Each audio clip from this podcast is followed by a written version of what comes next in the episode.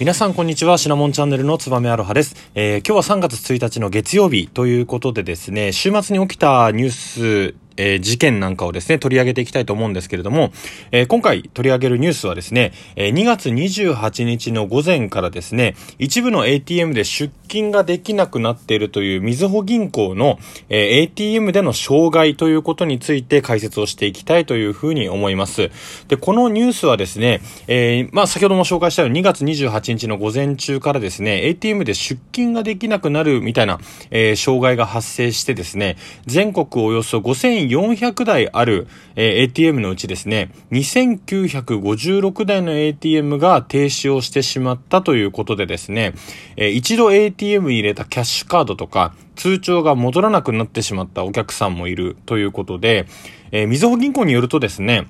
原因としては、定期預金のデータを更新するときに発生した不具合でですね、現在ではシステムの問題自体は解決をしてるみたいです。まだ、えー、今日現在ですね、使えていない ATM もあるみたいでですね、3月1日にはですね、金融庁が、えー、みずほ銀行に対してですね、報告命令というものを出していて、まあ、少し大きな問題、実際に使っている方々でですね、ATM が使えなくなってすごい不便な思いをしたっていう方々もいるかと思うので、なぜこういったのが起きたかというのをですね、解説をしていければというふうに思います。で、これを語る上でですね、みずほ銀行の歴史っていうのも、えー、説明する中ではですね、えー、避けては通れないことになりますので、そこもお話をしていければと思います。で、このみずほ銀行のシステムトラブルっていうのはですね、まあ、今回が初めてではないんですね。えー、過去にはですね、2002年の4月、あとは2011年の3月にもですね、システムトラブルっていうのを起こしていて、えー、まあ、前日のようにですね、一連のこのシステムのトラブルっていうのには、銀行設立の歴史っていうのが深く関わってきます。で、その中でですね、私が以前読んだ本で、みずほ銀行システム統合苦闘の19年史という、まあ、影のベストセラーというふうに言われていてですね、とても面白い本がありますので、この本を元にですね、解説をしていきたいというふうに思います。で、そもそもこのみずほ銀行とは何なのかというとですね、あの日本の3メガバンクのうちの1つです。他の2つは三菱 UFJ 銀行、あとは三井住友銀行。で、このみずほ銀行ですね。それぞれあの、コーポレートカラーが赤、緑、このみずほ銀行の青というふうに分かれているので、おそらくですね、まあ日本の中で30%くらいの人は、えー、使ってるんじゃないでしょうか。まあ都市銀行なので、もしかしたらまあ東京の人が使ってる割合多いのかもしれないですけれども、このみずほ銀行というのはですね、設立の経緯といたしましては、第一勧業銀行という銀行とですね、富士銀行、そして日本工業銀行っていう3つの、えー、銀行の分割と合併によってですね、1999 1999年に設立された銀行になります。で、この第一勧業銀行、富士銀行、日本工業銀行っていうのは、20世紀にはですね、もう超一流の銀行だったんですね。わざわざ合併する必要すらなかった。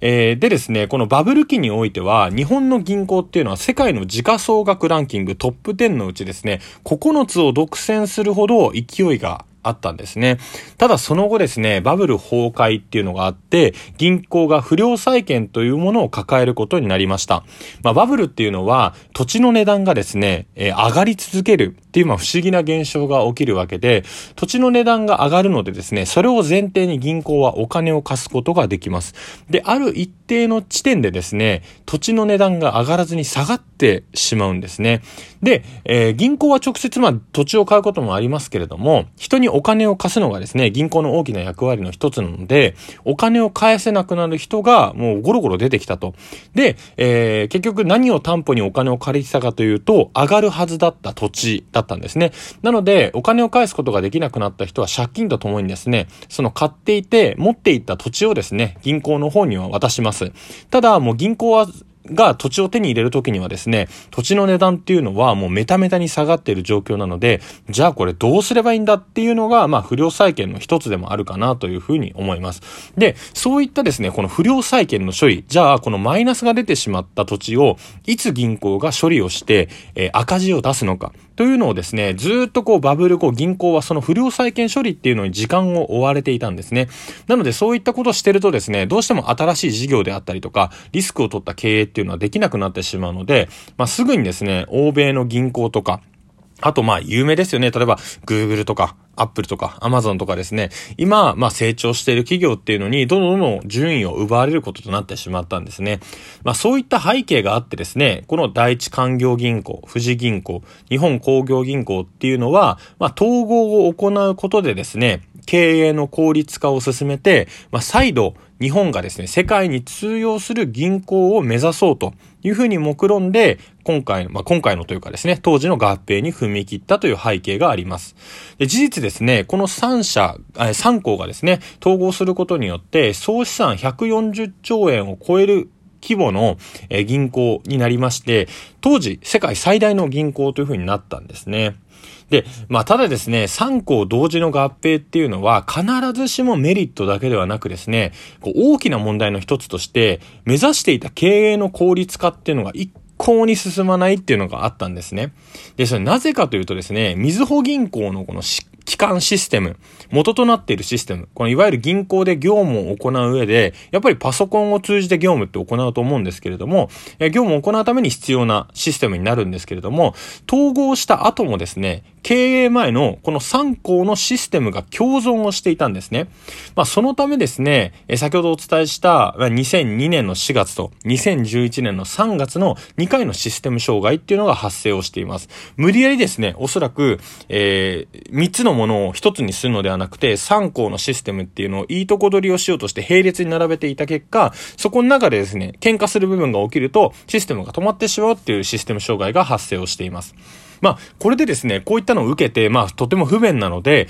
昔のシステム、3つ共存のシステムの刷新とですね、新しい感情システム、これ、えー、ローマ字で実りっていう風に書くんですけれども、えー、開発プロジェクトっていうのがスタートをします。で、このシステムですね、えー、まあ、とんでもなく、まあ、莫大なお金がかかっていて、3つの、えー、既存のシステムを統合した上で新しいサービスを開始をするのでですね、完成までに投じた資金は4000億円ほどということで、参加企業は富士通や日立製作所、日本 IB IBM、NTT データ、等を筆頭にですね、えー、合計で1000社にも上るみたいです。で、投入の人員は35万人。これは一月あたりっていうことで、一人の IT 技術者が、まあ、丸1ヶ月作業をするとですね、まあ、その作業量っていうのは一人月っていう風になるので、その35万倍の規模ということで、これシステムを作る上ではですね、かなり相当、えー、大きな規模ということで、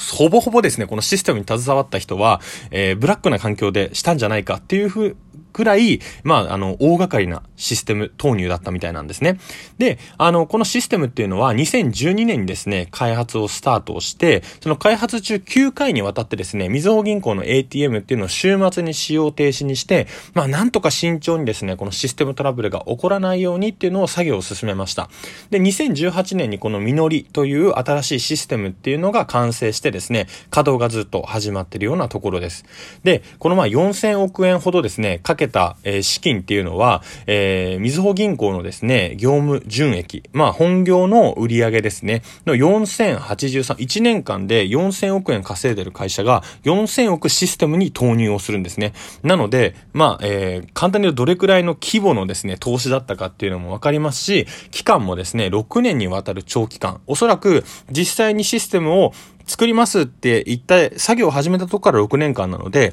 その事前の、例えば打ち合わせだったりっていうのを含めるともっと長いかもしれないんですけれども、この6年もかけた、長期間をかけての統合であったりとか、100、えー、1000社をですね、使った、えー、プロジェクトだったので、あの、IT 業界の桜田ファミリアっていうですね、もう何年かかっても、あの、完成しないんじゃないかっていうふうに言われた事業だったみたいです。で、まあ今回はですね、ちょっとあの、みずほ銀行の設立の経緯とですね、えー、この IT システム投資しにかけた、まあ、背景をお伝えをしていきました。えー、この後はですね、じゃあそういった中でどういったパワーバランスがみずほ銀行の中にあったのかというのをですね、解説をしていきたいというふうに思います。まあ、1回で終わるかなと思ったんですけれども、ちょっと時間が来てしまったので、これもパート1とパート2にして、え、お話をしたいと思います。ありがとうございました。